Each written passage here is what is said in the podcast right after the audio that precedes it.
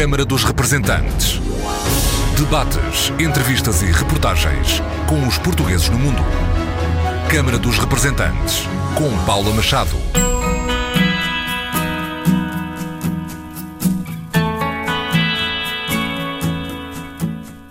Olá, bem-vindos ao Câmara dos Representantes. Hoje vamos folhear livros com Ana Casanova a viver na Suíça e Luísa Semedo em França. Conhecer com a jornalista Sandy Gageiro o livro Não é Nada Difícil, que está entre as 30 melhores obras de ilustração de todo o mundo, e ainda a nova aplicação do jornal Região de Leiria, Repórter no Mundo, com Patrícia Duarte. Conversas com letras para ouvir, já a seguir.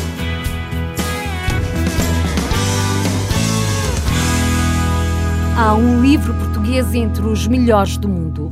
Chama-se Não é Nada Difícil, é da autora portuguesa Madalena Matoso e foi reconhecido como uma das 30 melhores obras visuais e de ilustração de todo o mundo. Está em destaque desde ontem numa feira de negócio livreiro em Nova Iorque. A Sandy Gageiro falou com a autora e com o júri. É um livro de labirintos, uns mais difíceis, outros mais fáceis, mas o que captou a atenção do júri não foi o jogo, mas sim a forma como nos conta uma história. É o que justifica Hilária Tontardini, elemento do júri.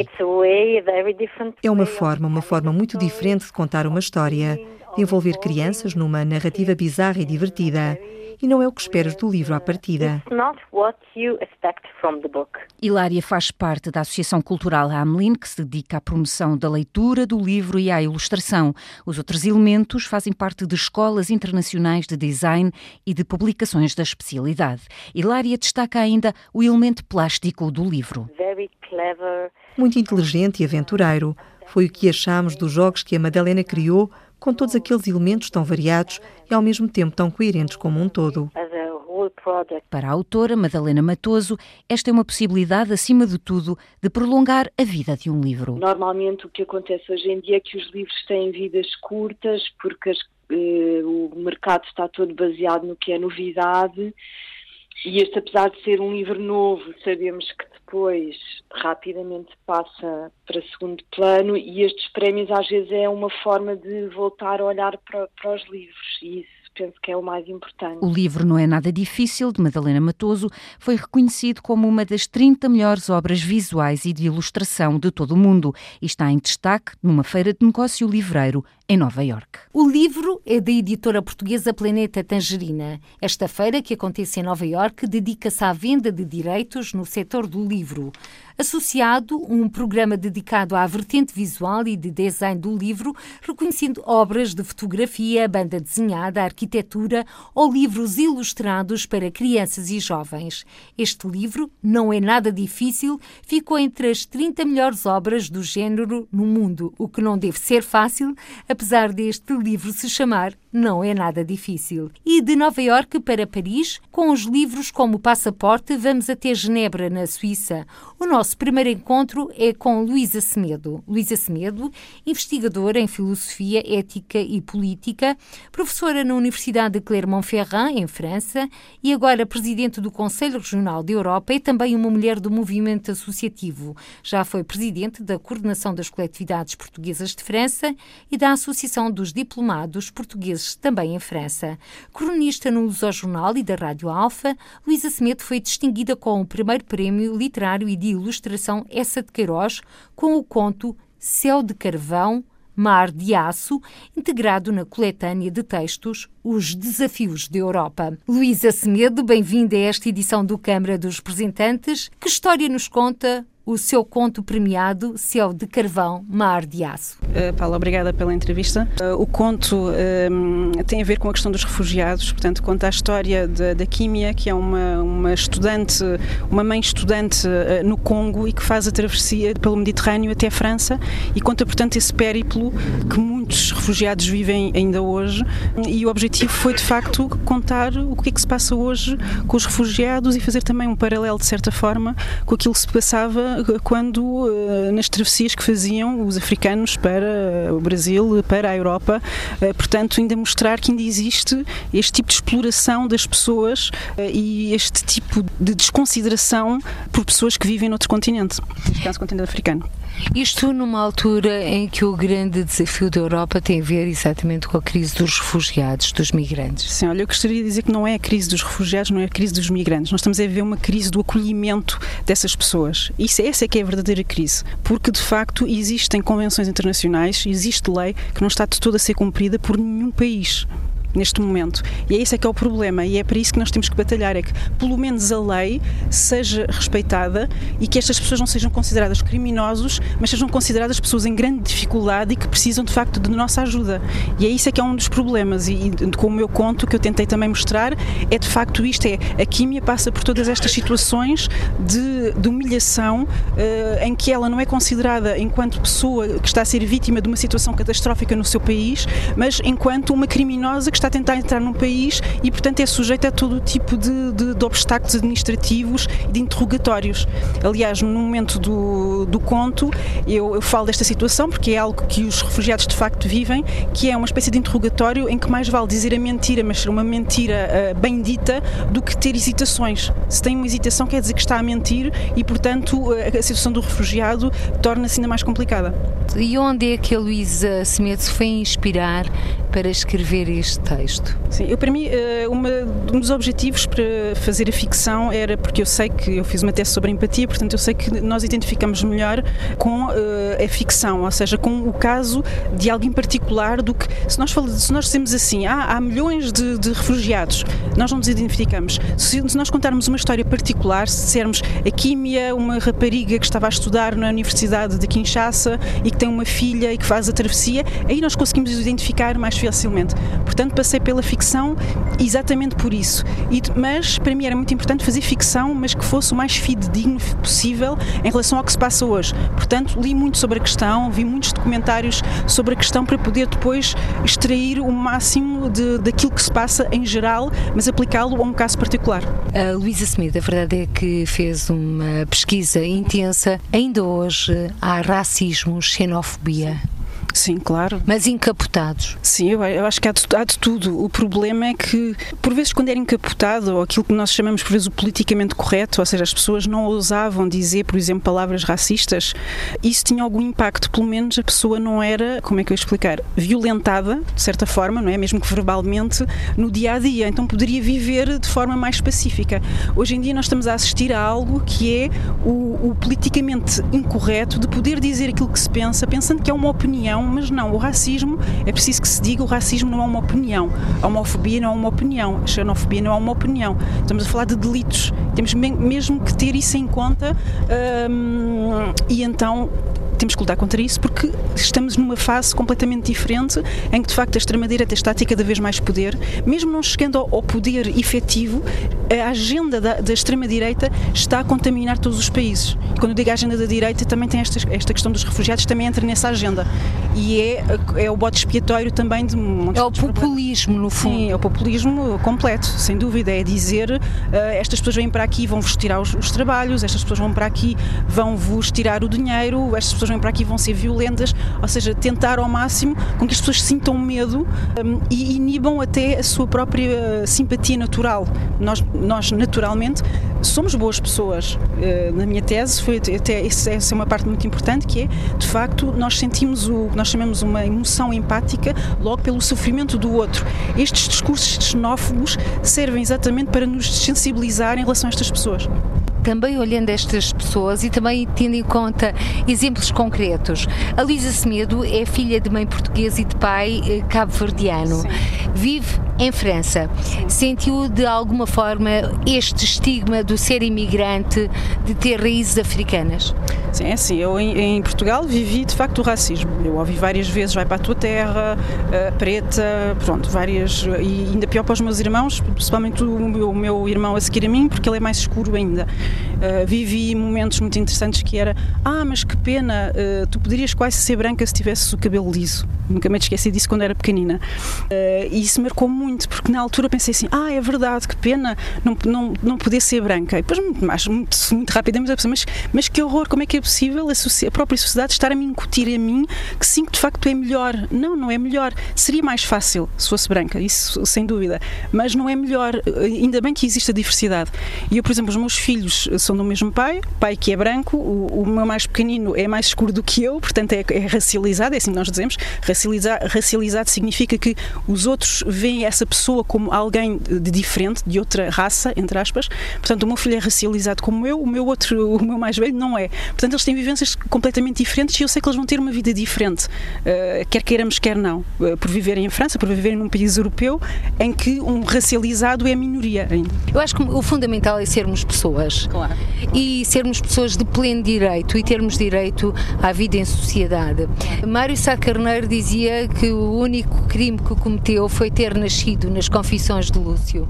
Neste caso, Luísa Semedo, doutorada em Filosofia, com provas dadas também noutros campos, nomeadamente o movimento associativo, sente que há uma crise na governança mundial. Sim, eu sinto que há uma crise na governança e eh, foi que eu disse ontem sobre isto, que é nós temos também a nossa responsabilidade, que é muitas vezes os políticos, estou, não estou a falar dos extremistas, estou a falar até daqueles que normalmente são menos extremistas, como o Macron eh, ou até o Costa, pronto, que é eles por vezes não pensam pela própria cabeça, eles pensam pelo, pelo aquilo que eles pensam que os eleitores pensam. E, por exemplo, esta questão da crise dos refugiados, provavelmente o Macron pensa, deixa-me cá ver o que é que o eleitor pensa. Portanto, o eleitor está contra os refugiados. Se o eleitor está contra os refugiados, então eu não vou, não vou ajudá-los muito, não vou, não, vou, não me vou interessar muito por esta questão e vou tentar uh, agradar, entre aspas, a gregos e a troianos. E a, no, a nossa missão é mostrar o contrário, é mostrar não Macron, não, nós achamos que é importante respeitar as convenções internacionais. Nós achamos que é importante uh, dar um bocadinho mais para estas pessoas e não para outro, para outro tipo de, de situações. E, portanto, esse também é o, no, o nosso poder ou a nossa, o nosso contributo. É mostrar por todas as formas possíveis, seja através das redes sociais, seja através de, do, de, da nossa implicação no mundo associativo, mostrar que não, esta questão é importante, esta questão toca-nos e até nós portugueses nos deveria tocar mais enquanto imigrantes porque de facto sabemos o que é isto, sabemos o que é sair de um país em dificuldades para tentar arranjar uma vida melhor e é exatamente isto que estas pessoas estão a fazer. Estas pessoas estão simplesmente a buscar uma vida melhor e simplesmente até à sobrevivência, porque em certos países hum, estão em situações de, de vida ou de morte. E agora, pegando no seu texto, uh, Céu de Carvão, Mar de Aço, começa a citar Dário Castro Alves. Sim, uh, cito que é, são os guerreiros ousados que com os tigres mosqueados combatem na solidão, ontem simples, fortes, bravos, os míseros escravos, sem luz, sem ar, sem razão. Eu achei muito interessante este texto de 1869, o Navio Negreiro, porque esta, esta descrição é exatamente a mesma dos barcos que hoje atravessam o Mediterrâneo. Sem luz, sem ar, sem razão. É exatamente isso que se passa, pessoas que morrem, muitas pessoas que morrem, nestes barcos de fortuna que não têm condições nenhumas de segurança. Luísa Semeda a apresentar-nos o seu conto Céu de Carvão, Mar de Aço, distinguido com o primeiro prémio literário de ilustração essa de Queiroz para alertar para a situação dos refugiados. Depois de Luísa Semedo, a senhora que se segue é escritora Ana Casanova. Nasceu em Luanda aos 10 dias de junho do ano de 1967. Vive em Genebra, na Suíça, e é dirigente da Associação Laços. Ecos dos Afetos é o seu mais recente livro de poesia que se junta a outros oito títulos títulos já publicados, inclusive poemas que integram a antologia Poetas da Diáspora, publicada pela Oxalá Editora e já foi distinguida com vários prémios do Brasil à Argentina, entre outros países. Ana Casanova, bem-vinda a esta edição do Câmara dos Representantes. Ponto de partida para esta conversa, o seu mais recente livro, Ecos dos Afetos, e, sobretudo, como e onde nasce a sua inspiração? A inspiração uh, vou buscar lá a própria vida. Tudo na vida me inspira. A minha poesia é uma poesia que se pode dizer uh, intimista até certo ponto, mas não egocêntrica. Não, não egocêntrica. Portanto, há, há sempre uma relação, há sempre uma, uma, busca, uma quietação constante, uma busca de, de respostas. Há sempre a saudade, o regresso às origens por ter nascido em Angola, mas uh, este livro, O Eco dos Afetos, este livro, estando eu emigrada, não é? Há três anos, aqui em Genebra, é feito de viagens, da viagem que, que percorro, não é? Destas viagens que me levaram da terra-mãe para Portugal, a minha segunda terra-mãe. E estamos a falar da primeira viagem, Sim. correu o ano de 1979, portanto viveu a independência em terras angolanas? Em terras angolanas, sim. Com uns, uns pais muito ligados. Meu pai era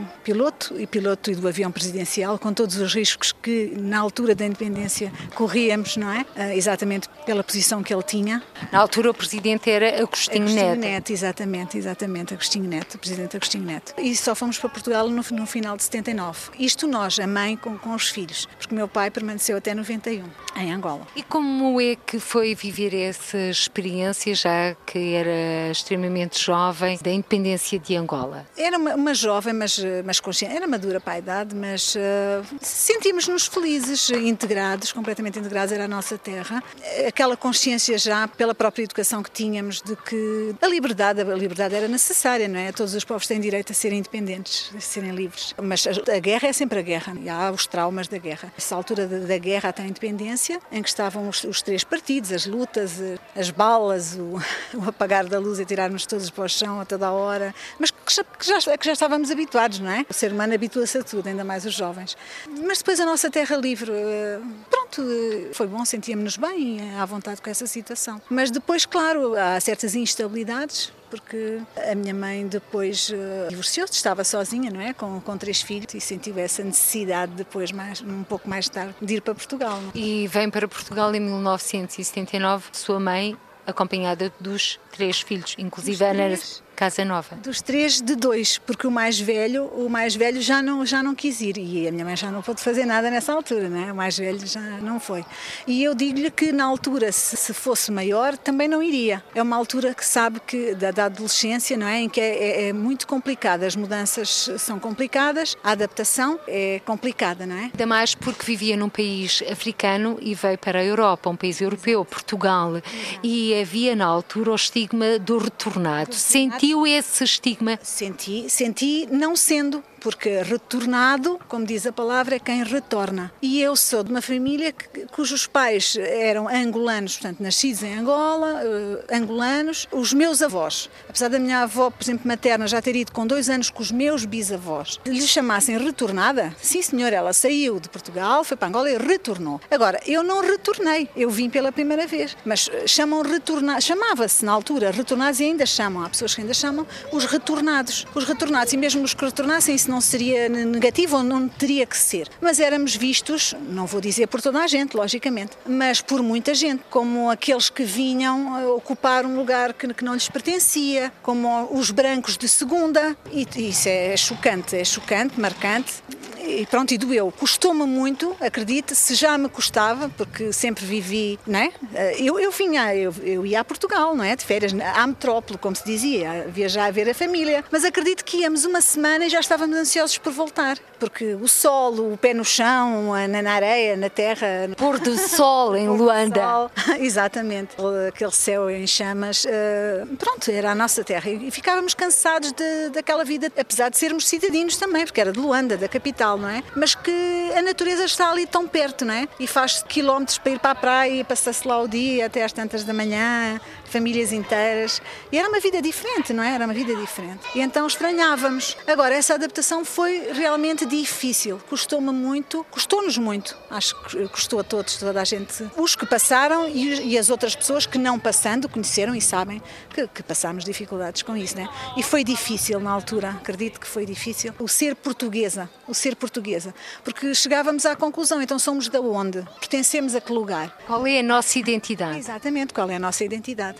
Porque na altura, e segundo as próprias leis do, dos dois países, que Angola depois mudou há relativamente pouco tempo a lei, mas segundo Angola, quem nascia em território angolano era angolano, independentemente de, de, ser independente ou não. Segundo a lei portuguesa, quem nasceu eh, enquanto era colónia era, era português. Portanto, para a lei portuguesa, eu era portuguesa. E para a lei angolana, era angolana. E continuo, segundo a nova lei angolana, eu continuo angolana. Portanto, eu tenho dupla nacionalidade porque eu sou filha de pais angolanos. Vivi no, no pós-independência, tenho documentação da altura. Portanto, eu sou, continuo angolana. Acho muito triste também para os atuais, para aqueles que, segundo a nova lei angolana, já não são considerados angolanos, que também deve ser horrível. Considero eu, não é? Porque amam aquela terra e, e pronto, e é complicado também. E desse estigma do retornado, do estar dividida legalmente entre duas nacionalidades, junta-se também ou não o estigma de ser imigrante, agora aqui na Suíça, quando regressa a Portugal? Ainda não, porque ainda é muito recente para já, não é? São três anos, é recente. Há, há pessoas que ainda nem têm noção que eu, que eu estou aqui. Quer dizer. O que é que a trouxe para cá? O amor. o ter conhecido aqui outro angolano. Um angolano que já vive aqui quase há 30 anos. Porque eu vinha já há uns anos, já há sete anos, portanto eu vinha cá apresentar na livraria Camões. Neste momento, exato, fechou, fechou em dezembro.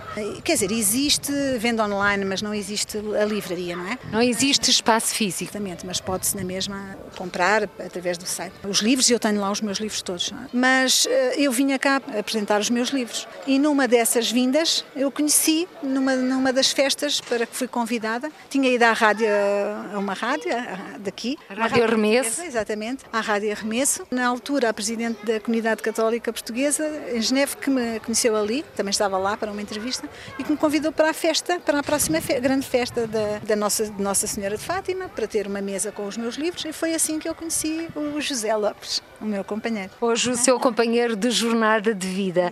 E agora voltando a ecos dos afetos, eh, no fundo são desabafos e histórias de viagens interiores e exteriores, é um misto de sentimentos. Podemos, aliás, ver no livro desde o fado do amor ao arrepio, contemplação, sem complacência e, sobretudo, este poema Mapa da Vida. Os seus livros são mapas de vida, Ana Casa Nova? Sim, podemos dizer que sim, porque não sei, não sei se é estranho ou não, eu até nem tenho muito, não tenho boa memória, se me quisesse que eu lhe dissesse um poema de cor, eu não sei. Mas é engraçado que tem tanto a ver com, com aquilo que eu sinto, com aquilo que eu sinto, que muitas vezes eu quero falar de qualquer coisa e vem-me à cabeça versos, versos, versos meus, dos vários livros, não é? Apenas versos, porque fazem parte da minha vivência, daquilo que eu sinto, daquilo que eu penso mas que, como lhe disse, é o sentir de, de muitos que, que, me seguem, que me leem, e, e, temos agora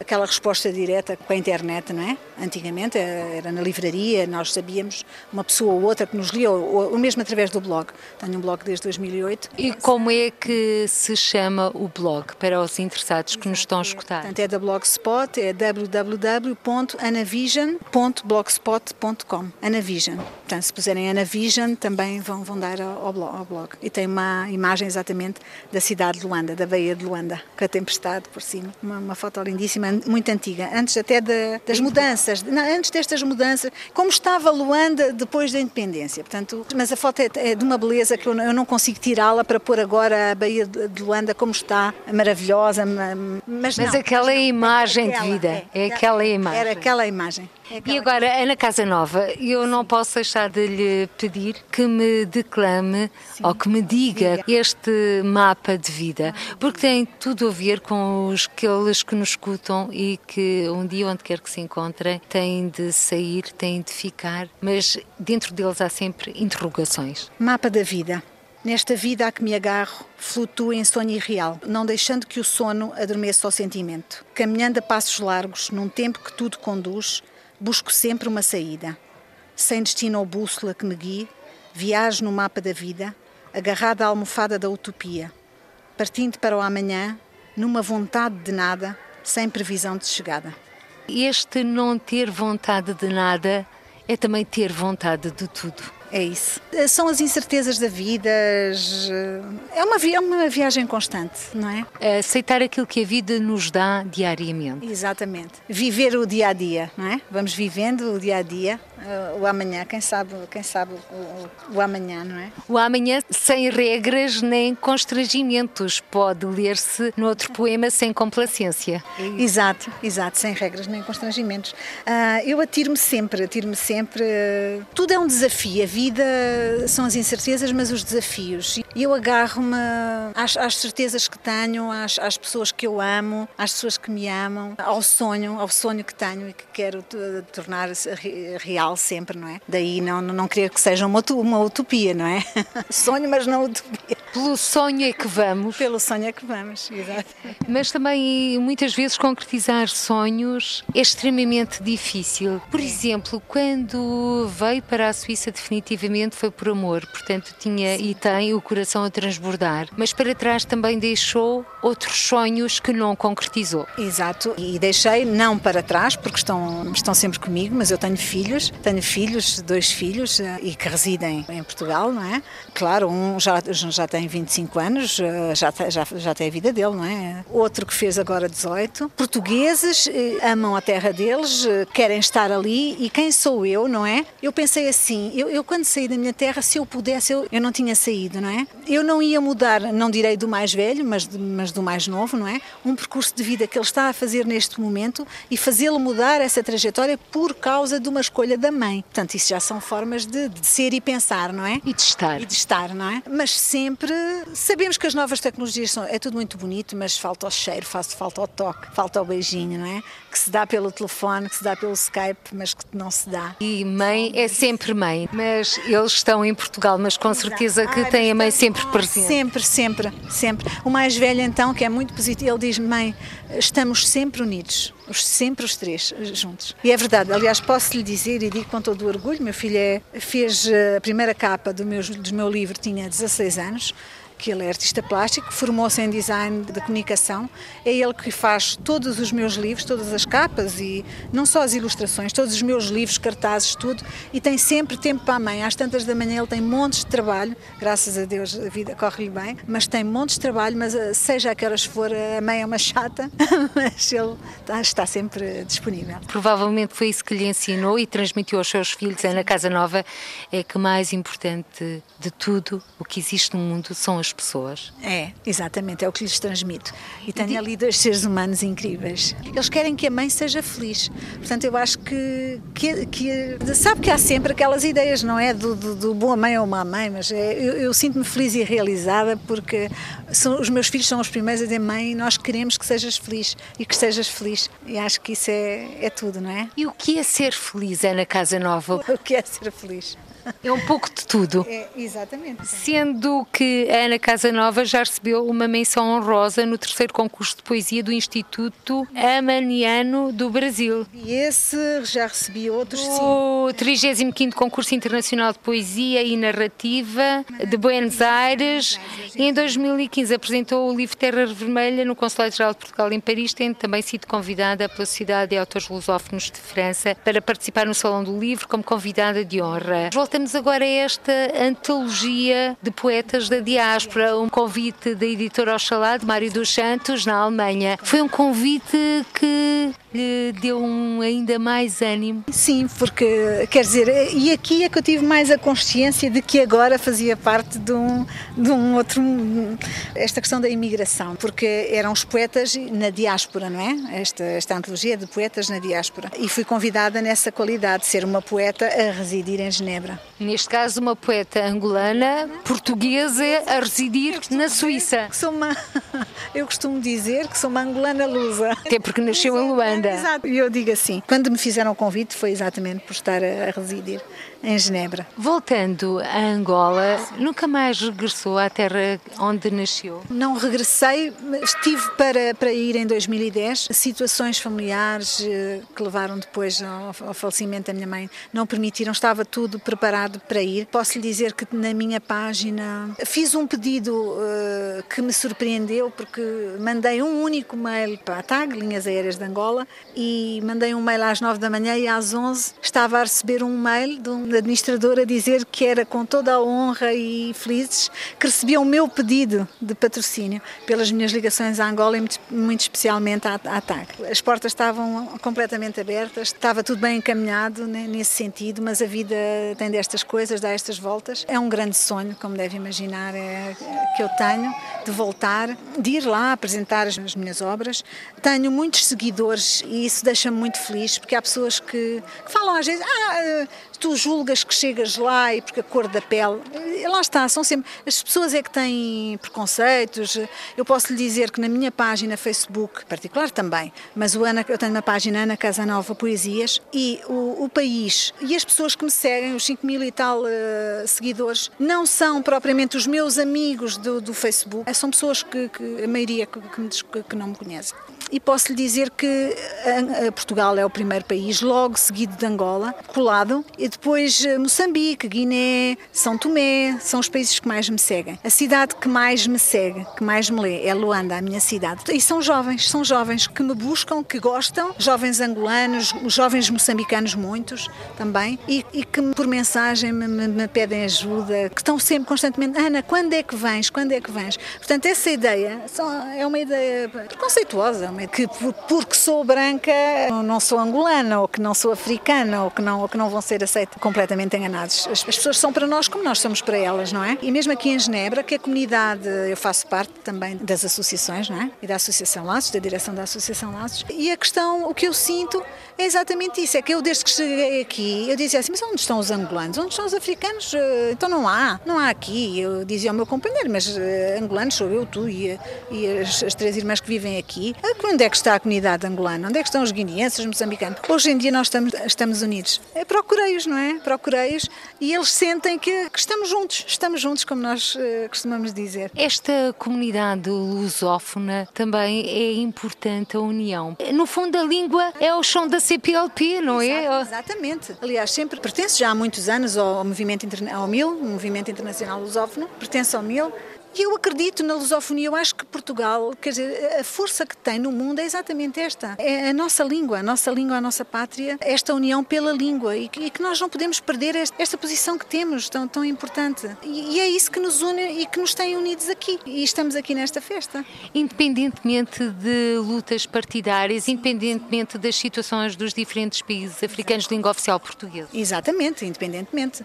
Porque não, não, não falamos de, de, de partidos, não, não há cores políticas, não, nada disso é abordado, nada disso é abordado. É a cultura, manter os laços. Manter os laços. E sobretudo transmitir as raízes aos mais jovens. É isso mesmo, nunca deixando, pelo menos é esse o esforço que eu faço sempre, não deixar perder a, a nossa língua, aquilo que nos une. E quando nos encontramos eh, é sempre uma felicidade, cada vez que sabemos, ah, és, de, és de, de Angola, ou és da Guiné, de São Tomé, de Cabo Verde, sentimos uma, uma enorme ligação, não é? E lá está, porque se as, se as pessoas não se juntem, se não, começam a falar nas segundas línguas e nos dialetos e, e se falarem comigo falam em português, não é? E falamos todos em português e entendemos todos também, não é? E porque em português estamos a, a conversar e porque também há bem pouco tempo, no dia 5 de maio, se celebrou o Dia da Língua Portuguesa e da Cultura da CPLP. Aliás, no dia em que estamos a ter esta conversa, o que é que significa para si este dia, 5 de maio? É, é um dia importante exatamente por isso, porque se fala da nossa língua,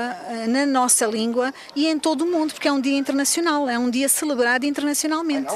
Mesmo nos outros países, eh, os embaixadores unem-se, o povo une-se, eh, toda a gente se une e nós aqui em Genebra estamos unidos e estamos todos unidos, com novas associações, o que me orgulha muito.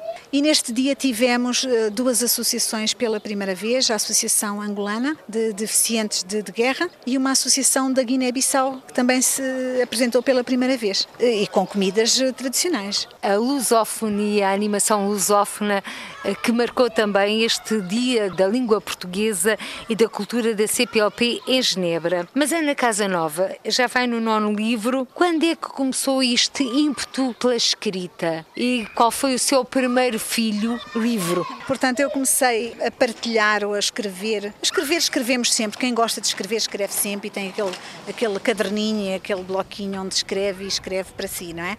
Mas comecei a escrever uh, para mostrar ao público em 92 e mais tarde então criei o blog que já referi, o Ana Vision, onde passei a partilhar a minha poesia, prosa poética com toda a gente, não é? E a minha vivência e também experiência como mãe de uma criança com necessidades educativas especiais. E foi aí que, que tudo começou. Começou em 2008 e o primeiro livro, ao contrário dos outros escritores que geralmente no primeiro livro procuram, perguntam como é que se publica, como é que se faz, como é que eu vou conseguir publicar, eu tive uma sorte, comecei a ser seguida por um editor, uma pessoa que gostou daquilo que eu escrevia e que me desafiou para editar um livro. E assim nasceu o meu primeiro livro, a que dei o nome de Desabafos da Alma, que acho que faz todo, todo o sentido, porque no fundo eram mesmo eram desabafos. E esse será o mais. O livro mais marcante. É. E também tem a ver com o facto de ter um filho com necessidades educativas especiais. Especiais, sim. Nesse livro tenho um poema, eh, eu falo muito, lá está, eh, eu acho que em quase todos os livros os, os filhos estão lá também, sempre. Mas uh, que é o, é o ser especial. Tenho um poema Ser Especial. Claro que muitos pais que não sabem, para todos os pais os filhos são especiais, não é? Quando eu, lá está, como lhe digo, se me perguntar o poema, não lhe sei dizer, mas eu, eu não, os dos versos eu digo porque por ti escrevo e por mim tu lês. E és diferente, sim, meu filho, de tão especial. E pronto, e estou emocionada já. Não é fácil, uh, apesar do, da mudança dos tempos e das mentalidades. Uh, no fundo, a Ana Casanova tem feito este caminho de vida a ultrapassar obstáculos. Sim, todos os pais, todos os pais. Eh, a minha mãe partiu e eu sou uma mulher adulta, sempre com a preocupação, não é? Os filhos, os filhos são sempre filhos, tenham que idade tiverem, são sempre filhos e os pais preocupam-se sempre. E agora, visivelmente emocionada, vamos falar do dia em que nasceu, desde junho de 1967. Ora bem, desde junho, dia de Portugal, de Camões e das comunidades portuguesas, um dia apropriado. Como é que vive este dia, já que estamos em contagem decrescente para as celebrações do 10 de junho? Exatamente, com muita emoção sempre. Acho, acho que não foi por acaso, porque a poesia, a poesia é a minha vida, eu, eu escrevo, a poesia salva-me, eu posso dizer que me salva. Aliás, eh, questiona-se muito o que os cientistas descobrem e vão descobrindo, mas dizem agora aos cientistas que ajuda mais ler um livro de poesia que um livro de autoajuda. Porque isto são vivências, são vivências, não é? Reais não foi alguém que se lembrou de escrever para ajudar os outros, não é? Nós, nós estamos aqui a partilhar uh, o que sentimos, as nossas dúvidas, inquietações, uh, amores, uh, terrores também, tanta, tanta coisa, e que depois há, há outras pessoas que se identificam a tal ponto que dizem isto, isto podia ter sido eu a dizer, não é? Alguém disse por mim aquilo que eu, que eu diria se, se, se conseguisse? A traduzir por palavras o que sinto. Isso faz-nos muito bem, porque depois do ato da escrita, que é um ato individual, o seguinte é exatamente esse reconhecimento, é as pessoas sentirem o que nós escrevemos, isso é tão importante, porque eu comunico com as pessoas desta forma, que, que é uma forma não, não invasiva, porque eu escrevo num papel, agora é com a internet também, não é? E as pessoas leem e comunicam comigo. Há uma resposta, isso é, é fantástico fantástico. Ana Casanova escreve para si e depois vem saber mais tarde que os livros que escreveu são casas para outras pessoas. Exatamente, é isso mesmo. É isso mesmo, Paulo. Voltando ao 10 de junho, dia de Portugal de Camões e das comunidades, um significado para este dia, se eu tivesse que o descrever em palavras, não tem nenhuma poesia, que palavras escolheria para definir este dia? Pátria, pátria, seria pátria. Pátria, casa para mim, é pátria. E quais são as palavras que para si melhor definem a língua portuguesa? A saudade sempre, a saudade. É sempre a saudade. Acho que talvez agora ainda mais porque estou porque estou fora, não é? E é sempre é sempre a saudade.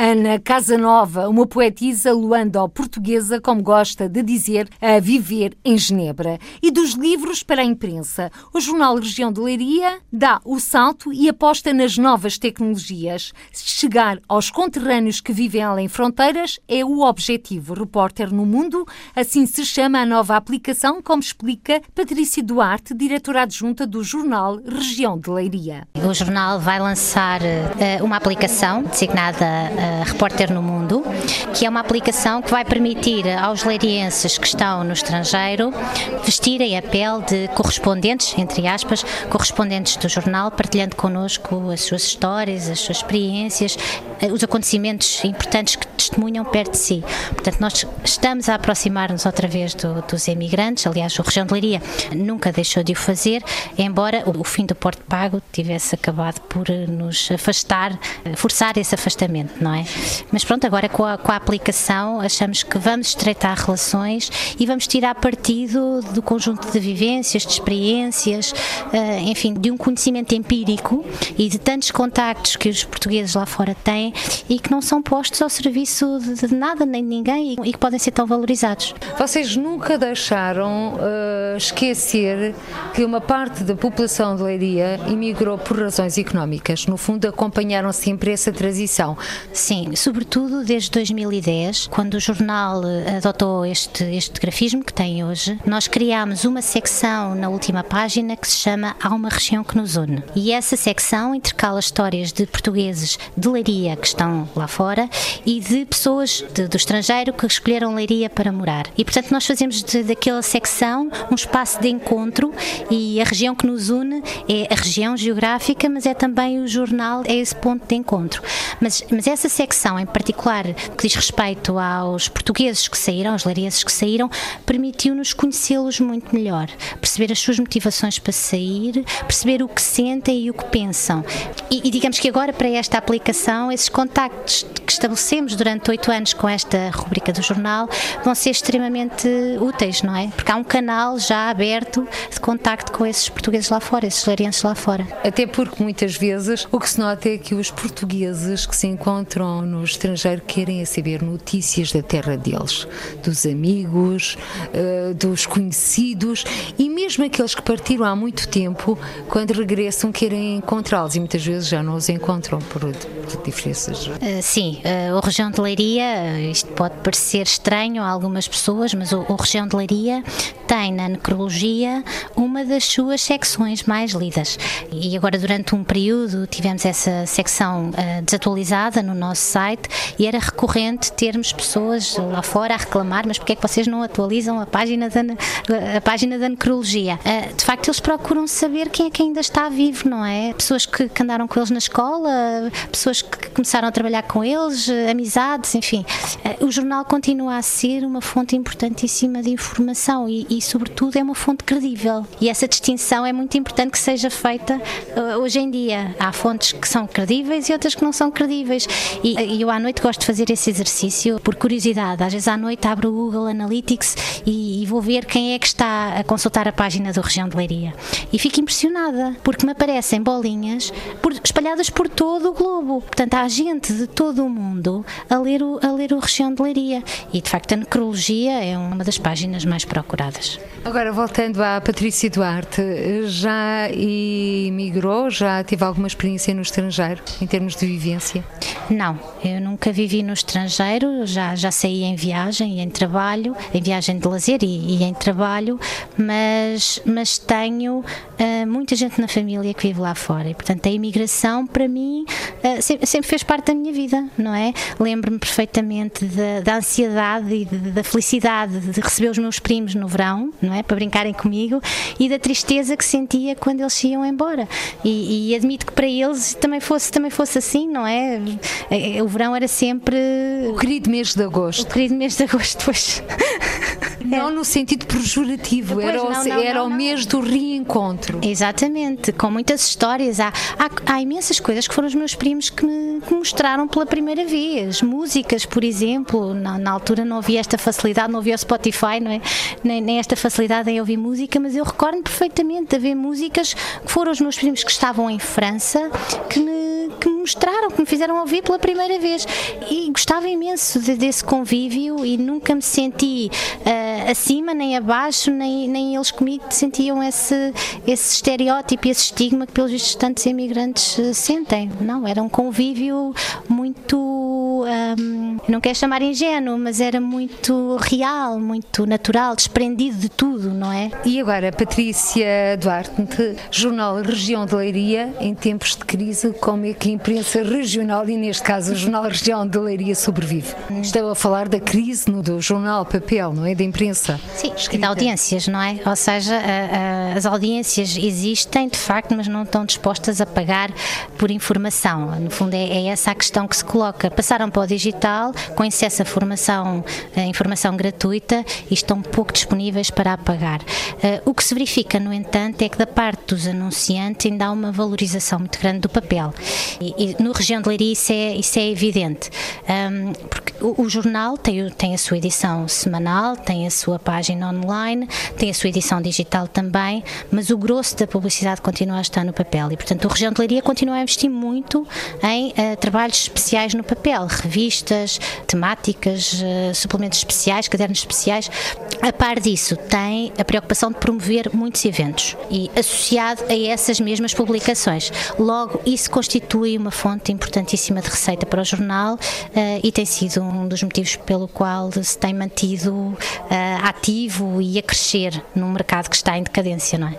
Patrícia Duarte, diretora adjunta do jornal Região de Leiria do Papel, a aposta para o digital com uma nova aplicação Repórter no Mundo. Hoje, uma das convidadas desta edição do Câmara dos Representantes, em que contamos também com a participação da escritora com créditos reconhecidos no estrangeiro e dirigente associativa Ana Casanova, luso-angolana, a viver em Genebra, na Suíça, de Luísa Semedo, investigadora e professora em Filosofia Ética e Política na Universidade de Clermont-Ferrand, em França, e agora presidente do Conselho Regional da Europa do Conselho das Comunidades Portuguesas, que escreveu o conto Céu de Carvão, Mar de Aço, distinguido com o primeiro prémio literário e de ilustração Essa de Queiroz, e ainda com a jornalista Sandy Gageiro folheamos o livro Não é Nada Difícil, que está entre as 30 melhores obras de ilustração do mundo. Por hoje ficamos por aqui. Até ao próximo encontro. Seja feliz. Câmara dos Representantes. Debates, entrevistas e reportagens com os portugueses no mundo. Câmara dos Representantes, com Paula Machado.